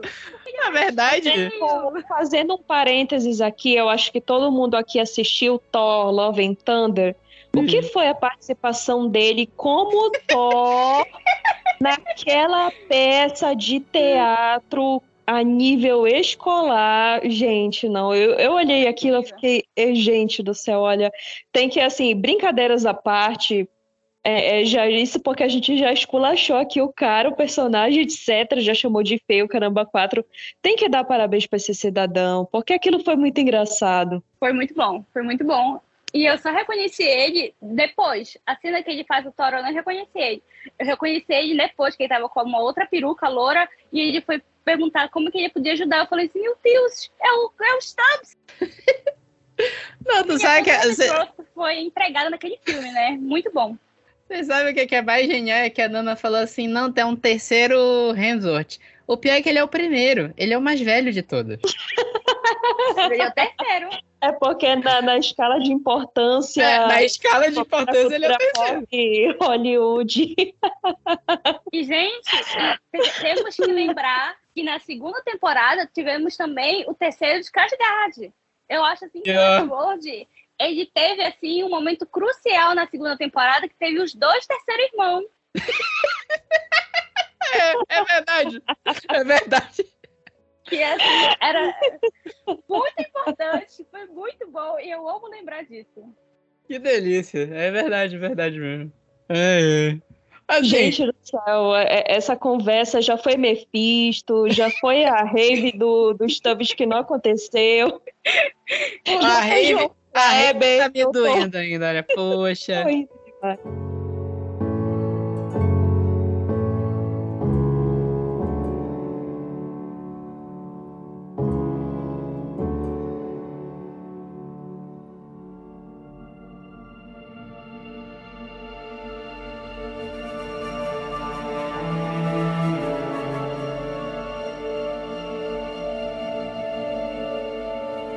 Assim, a gente discutiu umas teorias aí rápido pra o que que vem por aí, né? Acho, acho que a gente pode discutir agora mais detalhadamente desse cenário que tem agora, que basicamente morreu todo mundo. Quer dizer, eu fiquei em dúvida, porque o Westworld tem essa síndrome de, de Estados Unidos, né?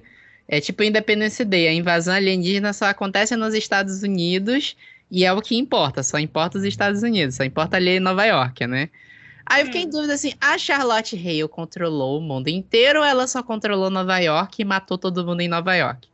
Eu tinha entendido que seria o mundo inteiro, mas algumas vezes eu comecei a ficar em dúvida porque só aparecia Nova York e aquele deserto lá que estão os últimos sobreviventes que não foram controlados, né? Não, E eu vai- acho que foi eu acho que foi o mundo inteiro, porque É, o acho que foi o o mundo inteiro. discurso É. do Bernard com a Kishita deixa muito claro que eles estão falando sobre a extinção geral. Não tem é, salvação. Não sei. É, eu acho que é o mundo inteiro mesmo. É mundo inteiro mesmo. né? Todo mundo concorda É. que é mundo inteiro, né? Tá. Sim, sim, concordo com o mundo inteiro. Assim, É. o que eu entendi, eu não vi o vídeo do, do PH sobre o final da temporada, mas eu entendo que a gente não. Na próxima temporada, o teste da. Da, da Dolores, eu, o que eu entendi, né?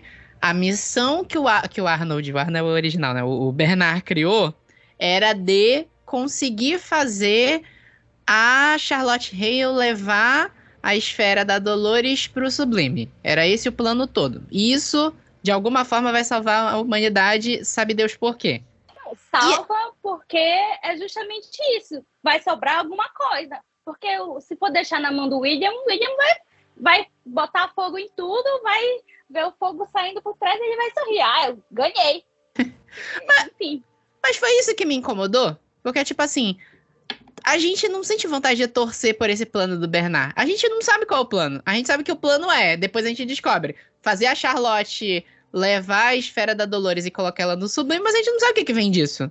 A gente não sabe qual é a conclusão Eles- do E plano. eles não sabem. Tanto que o próprio Bernard e a Charlotte, eles ficam falando, ah, a gente vai colocar ela lá e torcer para ela decidir dar essa nova chance para a humanidade. Eles não têm certeza Exatamente. se a é. Dolores vai é, também querer continuar acabando com tudo, vai tacar o foda-se, ou se ela vai ali dar essa nova chance. Eu achei muito zoado terem passado o rodo em todo mundo. Eu, eu entendi que foi pra chocar.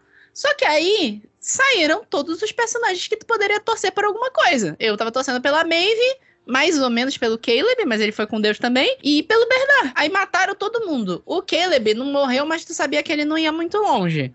A humanidade, eu, sinceramente, a humanidade que aparece em Westworld, eu tô pouco me fudendo pra eles. Por mim, eu tinha que entrar Dolores e matar aquela galera todinha que é um bando de, de corno, filho da puta. Olha, eu acho. Sabe o que eu tava torcendo? Ah, Tava torcendo pela volta da peruca loura e o vestido azul. aconteceu. Vo- foi assim. O, o grande protagonista da série. Sim, quando voltou o vestido azul e não voltou a peruca, eu fiquei assim, não, isso está errado, isso é. isso é contra tudo. Apaga, apaga, que tá dando gatilho. Aí quando voltou a peruca loura, eu falei assim, não importa mais o que está acontecendo. Ela voltou. É isso, gente. É realmente a série dela. Você entende que no último episódio tu não tem pelo que torcer. Tu tá assistindo e é. Acho que esse plano vai dar certo, não sei. É isso. Eu achei Faltou. isso. Matar a Mive e o Bernard. E a Mive não participar do último episódio. Tipo assim, zoado. Aquela briga, aquela briga dela, do- da Charlotte contra o William, foi tipo assim, tão Principalmente porque eu não suporto a barata. Então eu tava tipo assim, alguém... mulher, tu não, tem, tu não tem um drone pra mandar uma bomba em cima desse homem? Tu tem que sair correndo num avião? Sério? Tu não tem uma, sabe? Manda um drone, explode. É, mas é aquele, é aquele argumento que a gente sempre coloca. É as escolhas de roteiro para fazer o negócio andar. É. Senão Mas a também- série ia ter o quê? Sei lá, três episódios? É, talvez. Não, mas, a minha também é falar. que o Bernard transformou o William de volta, né? Querendo ou não, esse era o mundo que ele queria. É, não foi, não sei se foi ele que transformou, mas ele veio que estava contando que o William voltasse a ser o, o grande antagonista para pelo menos a Charlotte falar assim, ah, eu não vou ser a heroína da vez, eu já ganhei, meu mundo não deu certo, e agora a próxima chance vai ser de novo da Dolores, né? Vai ser a outra versão, porque o meu objetivo, que era ajudar, né, o meu, a minha espécie não deu certo, então ela perdeu o objetivo dela, ela perde, perde tudo, né? Perdeu, né?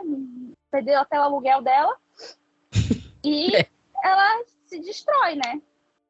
Mas assim, é, tem essa ferramenta de roteiro que já eu já vi um monte de livro que é isso, quando, quando é livro de série, né, de uma temporada, de um livro pro outro, de uma temporada pra outra, que é matar todo mundo, mas tu sabe que vai ter uma continuação em seguida.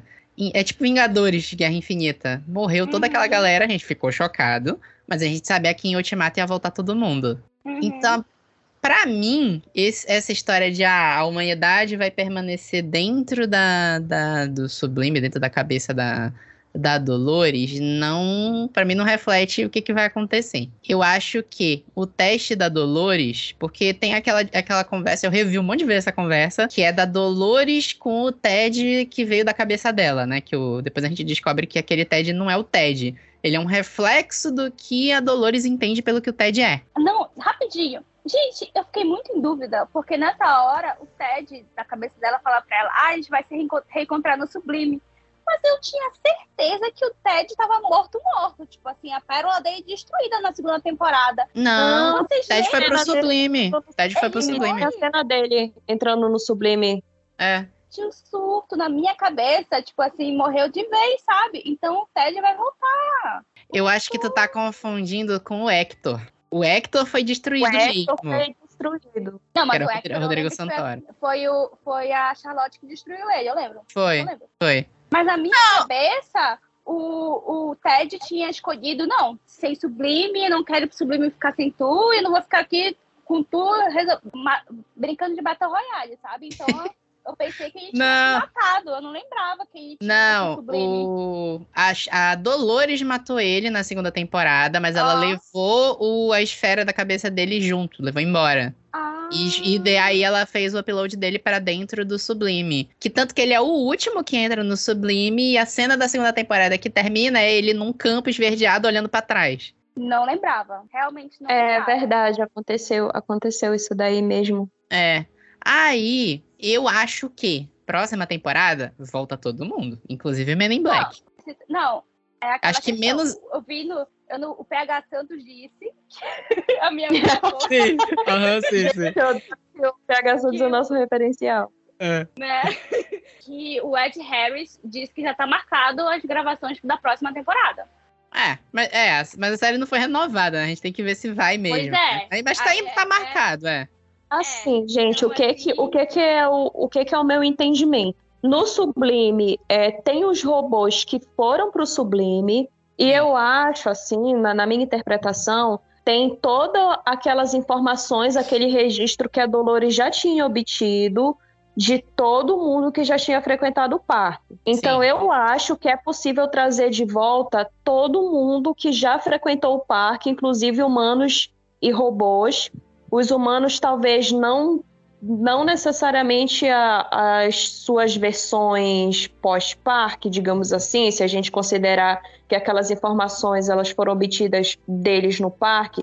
Então, o Homem de Preto, né, dono, ficou anos e anos lá no parque. Eu acredito que se usar essas informações, ele pode existir lá. Agora, outros personagens que não têm esses registros, que não estavam no Sublime, por exemplo, a Maeve. A Maeve não foi para o Sublime. Então, como que ela é. pode aparecer lá no parque? O Hector foi totalmente destruído, a menos que haja algum registro dele, alguma outra coisa, eu também não vejo como ele pode ir pro parque. A mesma coisa a Clementine. Não, não, Clementine o, o Hector morreu mesmo. O Hector tá Não, esquecido lá na é. terceira temporada, é. Pois Não, é, exatamente isso. A mesma coisa a Clementine, a mesma coisa o Stubbs. Essa galera, eles não vão voltar. Agora, Gente, é, mas... pela Eu acho que eles vão voltar sim. Eu Pela que, eu acho que vai voltar todo mundo. fico eu é fico questão.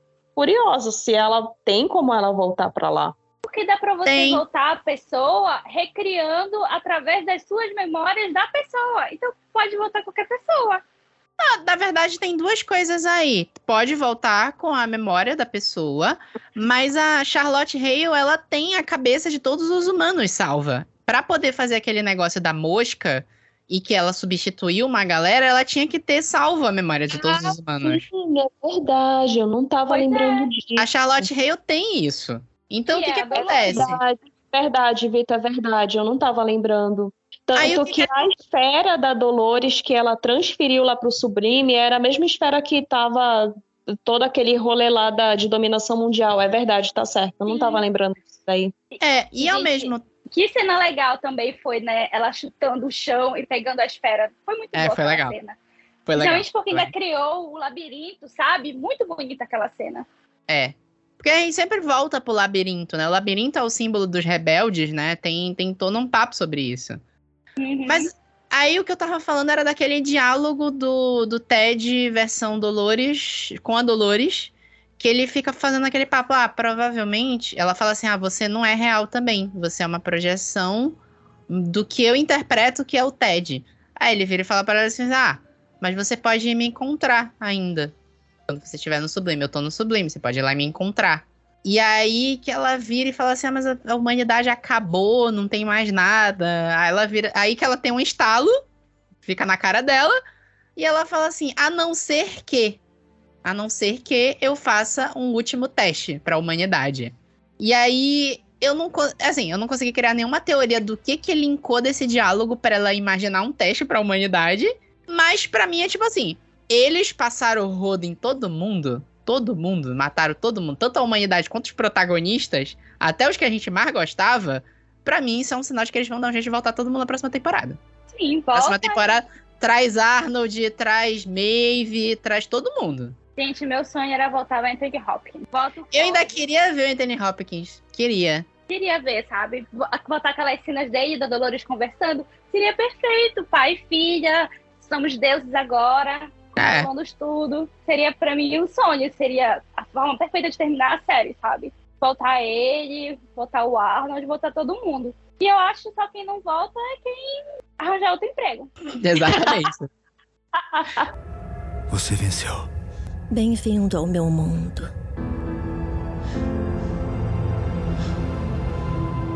Mas, assim, o que que tem pra próxima temporada? Tem a Dolores vai fazer um teste com os roxos e com os humanos. É E isso que ela João fala. E com o Teste João humanos. teste de fidelidade, ele vai pedir pra parar pra ir comercial, é isso. É a camisa, sabe? Aquela, aquela camisa do meme dos dois, dos dois irmãos. Nós somos, vamos fazer as pazes. É, vamos fazer as pazes. Junta todo mundo na camisa só e faz as pazes, exatamente. Exatamente.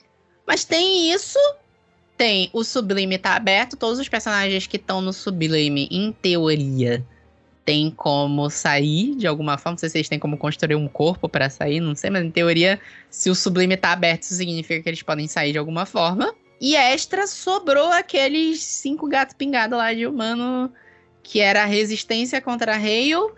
E os humanos que, ele, que foram despertados dentro do Hale World que foram salvos depois. Que É o isso William que vai atrás pra matar. Ah, mas o William morreu também, né? A cópia do William morreu também. A Charlotte matou ele com a arma que o Bernard deixou lá. Ah, é verdade, né? É. Esquecido disso. Sempre acho que Morreu. barata. Morreu todo mundo. Provavelmente vão arranjar um jeito de trazer ele de volta. Com certeza.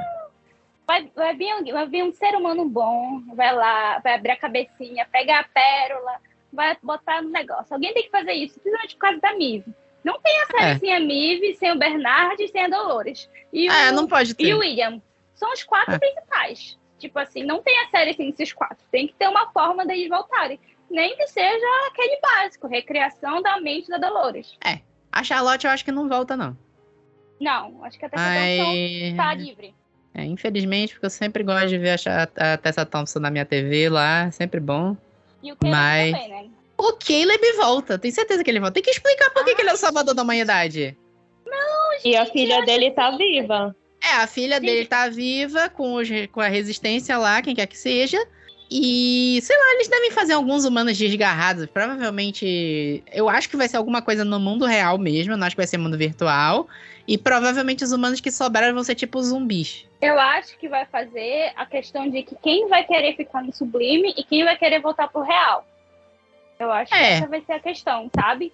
E o que é realidade também. É, o que, que é real. o que que é- Talvez. Não, é, além desse ponto aí que a Nana tá falando, é, é, eu acho que é bem possível, se eles conseguirem, e tomara que mantenham, é, conseguirem manter esse jogo de linha temporal que eu acho que eles fazem de uma forma muito legal, porque sempre surpreende a gente. Talvez não tanto quanto na primeira temporada, que foi o nosso primeiro contato com o estilo de narrativa da série, É. é, eu acredito que talvez a história ela fique misturando o, Passado uma linha cronológica do teste da Dolores e as implicações do resultado desse teste. Eu acho que Sim, vai é misturar verdade. duas coisas. Porque, É, assim, se os humanos passarem nesse, nesse teste, que a gente não sabe qual é, não sabe como que vai ser, eu acredito que as implicações desse teste podem refletir nesses humanos que sobreviveram. Dá Porque, resultado, gente, né? eles, eles colocaram. é, vamos, vamos supor que a Frank volte. Talvez ela seja uma personagem importante que vai aí é, aparecer, que vai ter algum desenvolvimento relacionado ao resultado desse teste. É só essa minha teoria. Agora, como isso vai acontecer, o que, que a Dolores vai exatamente fazer, eu não tenho nenhum palpite. E também tem a questão de que o sublime é o mundo sem limites, né? Então, cada É. pessoa, cada mente, cada host que tá no sublime pode estar ou vivendo junto com outra pessoa, mesmo que eles recriaram Westworld, estão lá de boa, ou tá, sabe, fazendo que nem o Bernard, sabe? Tava lá brincando de doutor estranho, fazendo mil e uma personalidades. Então, pode ser qualquer coisa, essas outras pessoas que estão no sublime. Todo mundo tá no sublime, sabe? Então, assim, pode ser qualquer coisa a próxima temporada. Pode ser uma animação, se eles quiserem fazer. Verdade. É, eu cheguei à conclusão de que eu entendi um pouco mais do que eu percebi. É. Mas eu acho isso legal dessa série. A gente vai meio que refletindo, vai entendendo do que a gente. Além do. Porque fica muita coisa subentendida, sabe? Eu acho que a gente entende, mas a gente não sabe explicar o que a gente entendeu. Fo- Foi, foi aqui no, no, no episódio que eu consegui fazer a conexão de daquilo que, que foi falado, que a gente falou, sobre esse vazio, essa busca por algo que está faltando, algo que não está certo, da Dolores se refletir na, no fato dos hosts estarem se matando, Se por matando. exemplo. É. Porque isso ficou muito, muito assim na, na, na- muito assim implícito na, na história. E é uma série com muito detalhes, como Uhum. o nosso referencial né, no PH Santos. É, ele falando das músicas nos episódios e como elas tinham assim tudo a ver com o tema do que estava sendo abordado. Eu, gente, eu não prestei atenção na música. Eu, esses detalhes, eles são enriquecedores, obviamente, mas é, eu, eu sempre acabo deixando passar, a não ser que seja um negócio muito explícito. E caramba, nossa, um- incrível, incrível. Pior que como eu vejo essa série em família, eu vejo muito com a minha família, sabe? Então ele meio que costumou a gente conversar e antes, né, até a terceira temporada tinha aquelas lives, né, da Mikan, da Carol Moreira e do Michel Aroca. Então a gente Sim. eu já estava acostumada a ver a série e ver algum vídeo para falar sobre o que aconteceu na série, sabe? Então, essa questão de detalhe, a música, algumas coisas, algumas eu peguei tipo aquele episódio tocando Del Rey, eu peguei porque eu conheci, reconheci a música, sabe? E ele fala Uhum. a frase da música também. É, dá, dá até pra detalhar que foram quatro músicas, porque o Westworld sempre teve essa coisa de, de transformar músicas pop da época em, em músicas do piano, né? Do... Eles até É. que tiveram que enfiar um piano esse ano na. Porque não tem o Westworld mesmo, né?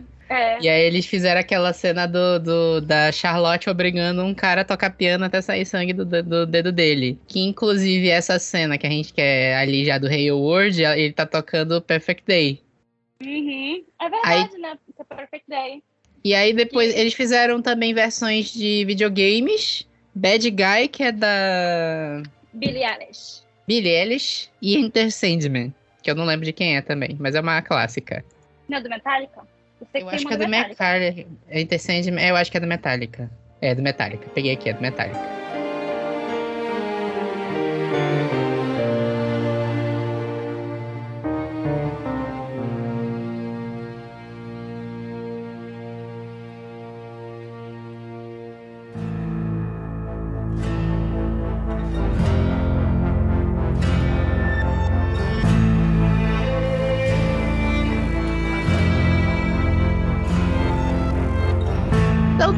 Nosso último bloco pra gente dar nota pra quarta temporada de Westworld. Sempre lembrando que a, que a escala de nota vai de 0 a 5, mas se a pessoa der 0, ela pode classificar o quão ruim foi de 0 a menos 5. E o pessoal sempre confunde, então eu vou explicar agora toda vez. Então vai, vai lá, Jubes, vai, começa aí. Olha, é, na- em todas as minhas participações aqui na, na- no podcast, eu, eu não, geralmente não gosto de dar nota. Eu só dou nota quando eu gostei pra caramba do negócio, que eu tenho certeza que é cinco estrelas, e com certeza não é o caso dessa temporada. Então eu vou deixar, eu vou deixar sem nota, eu vou deixar sem nota a temporada. Assim, eu, ótimo. eu, eu comecei ah, o- o que foi bacana pra mim é que eu comecei zero expectativas. Eu nem tava com vontade de assistir a série, só que aí eu fui, fui, fui, fui, tive algumas boas surpresas. No final, assim, achei meio. Eu ainda tô naquela, mesmo depois de o que? Mais de meia hora, uma hora e meia de discussão, eu ainda tô assim com aquela sensação, não entendi muito direito. Mas. Não sei, eu gostei da temporada, mas não foi um gostar de caramba, nossa, a melhor coisa do universo. Não, não foi nada nesse nível aí, não. É, O fantasma da terceira temporada ainda, ainda está muito vivo, né? é. Não, É. A decepção ainda tá doendo, o trauma ainda tá, se faz presente. Nana. Que transforma a gente em mulher de bandido, né? É bem isso mesmo. É exatamente isso. É. Não, Vai eu lá, sei, Nana, eu tá- entendo, tá. gente. Eu vi todas as temporadas de Vampire Diaries, sabe? Eu entendo Ah. que virar mulher de bandido por causa de série. Enfim, é, eu diria que eu também tenho dificuldade na nota, porque meu Goodreads é só assim, é, ou é cinco estrelas ou não tem nota. Mas eu acho que eu diria uns três e meio, sabe? Assim, que três eu diria que é algo bom, quatro excelente e cinco perfeito. Então eu diria três e meio porque tá de, tá, de, tá de bom para excelente. Não foi, principalmente considerando, né, como a série já foi perfeita, né? Então não dá para ignorar o que foi a primeira e a segunda temporada e também É. não dá para ignorar a terceira, né? Então realmente terceira nota um, sabe? Só nota, só não é nota zero porque o elenco é incrível, né? Carregou tudo. E, então três e meio. Eu vou dar um 3. Eu tava relembrando as notas que a gente deu na temporada anterior, que foi. A gente deu tudo 2, 1. Um, foi baixo, a gente odiou a temporada mesmo, de fato. É, E pra mim, essa temporada, assim, ela não foi ruim igual a 3. E tá muito longe de ser boa como foi a 2 pra mim. Pra mim, a primeira e a segunda foram ótimas temporadas, a segunda a melhor. A segunda a melhor até o momento, inclusive. E a terceira, a quarta, apesar de não ter sido a bomba atômica que foi a, a terceira, ela tá muito longe de ser uma maravilha de roteiro, assim. Eu adoro a trilha sonora, adoro aqueles personagens, adoro a Maeve, adoro o Bernard. A, a- Renata, se estivesse aqui, eu tenho certeza que ela ia exaltar o quanto ela odeia o Bernard. Mas, Mas fica mas eu gosto. aqui a- as intenções da Renata e seu ódio pelo Bernard. Fica aqui registrado, né? Pois é. Eu e é isso. Pois é, eu gosto do Bernard. Mas ele, ele, ele é meio metódico, mas eu gosto dele. Mas é isso. Os personagens são legais. Era meio, meio época do Lost, que a terceira temporada foi uma bomba atômica também. Mas ficava aquela coisa, a gente gosta desses personagens. Esses personagens são legais. E apesar de. Mulher da- De bandido. Mulher de bandido, totalmente. Mas como a, a trama tá essa coisa assim. mudou muito quando saiu da segunda pra terceira, pra umas coisas que não necessariamente estavam ali, eles tiveram que fazer muito retcon. E eu acho que não tinha necessidade, eles poderiam ter finalizado a série, já que realmente não tá dando tanto dinheiro assim como tem dito, como o pessoal tem falado, né? Não sei. Assim, dá pra ficar com esse final da, da Dolores, ah, eu vou fazer um teste. Pode acabar ali, e aí tu entende que a humanidade acabou mesmo, ficou só a galera do do, da Resistência e o pessoal do Sublime, foda-se. Mas uhum. aí eu, eu agora, pra, se tiver a quinta temporada, acho que vai ter, eu quero entender o que, que vai ser esse teste. E eu acho que eles têm que parar de fazer mistério pra quinta temporada. Eles têm que finalmente revelar tudo que tá faltando.